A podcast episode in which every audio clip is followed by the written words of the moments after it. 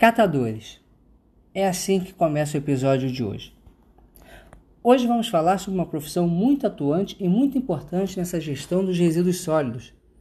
Vamos abordar um grupo de trabalhadores que merecem todo o nosso respeito e gratidão pelo serviço que prestam.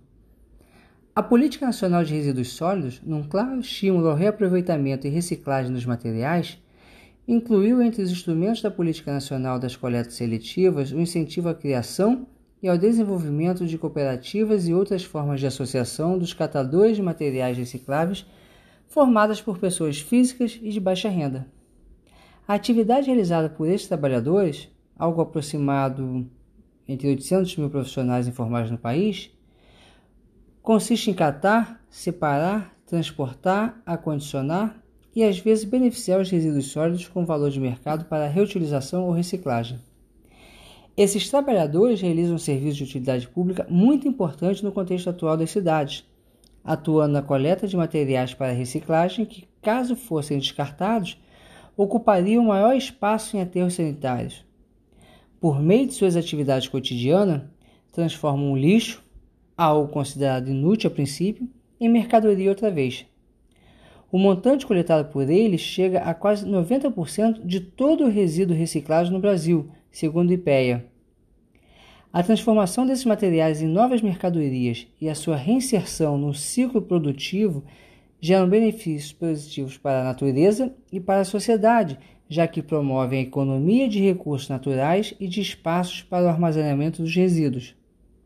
Entretanto, nem tudo são flores para esses trabalhadores, que enfrentam uma situação incoerente.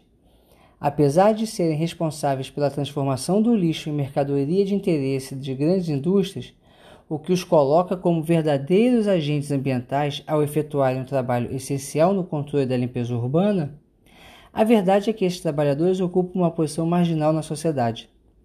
Dentre os diversos riscos a que estão sujeitos, os mais comuns são exposição ao calor, a umidade, os ruídos, a chuva, o risco de quedas, os atropelamentos, o contato com ratos e moscas, o cheiro dos gases exalando dos resíduos sólidos acumulados, a sobrecarga de trabalho e levantamento de peso e as contaminações por materiais biológicos ou químicos. Faltam ainda equipamentos de proteção e disponibilidade de locais adequados para o trabalho.